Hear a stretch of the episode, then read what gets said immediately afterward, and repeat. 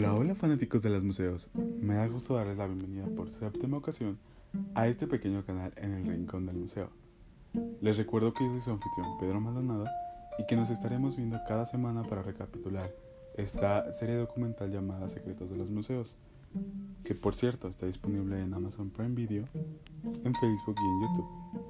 Este capítulo número 7 nos habla del Museo del Palacio de Topkapi que está ubicado en Estambul, donde pues en este nos habla de la historia de Sepsek II, el mapa más antiguo del mundo, la delicia eh, turca mortal, de los robots del siglo XIII y los arenes y también la investigación del desértico valle de Tertanilán.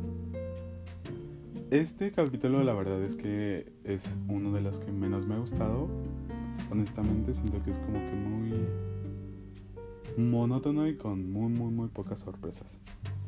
Algo que realmente llamó mi atención y que pues honestamente sorprendió para mí, pues fue como que esta, esta historia de los harenes, ¿no? Que, que pues para los sultanes era como para obtener placer sexual eh, en orgías y de unas mujeres que pues obviamente complacen estos deseos sexuales que tiene el sultán y que aparte cumplen con la función que pues la función, supuesta función que, tenían que es la procreación.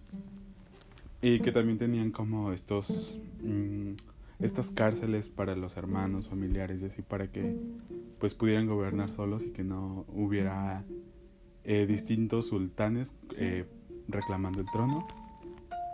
Y conocimientos nuevos la verdad es que pues hay varios eh, como eh, lo de Litita y que pues el primer robot inteligente, pues el primer robot no es eh, no está hecho en la actualidad, sino que pues fue en el siglo XIII cuando Al-Hazari los inventó. Y pues nada, esto ha sido todo por el capítulo de hoy. Espero contar con ustedes la próxima semana y pues adiós.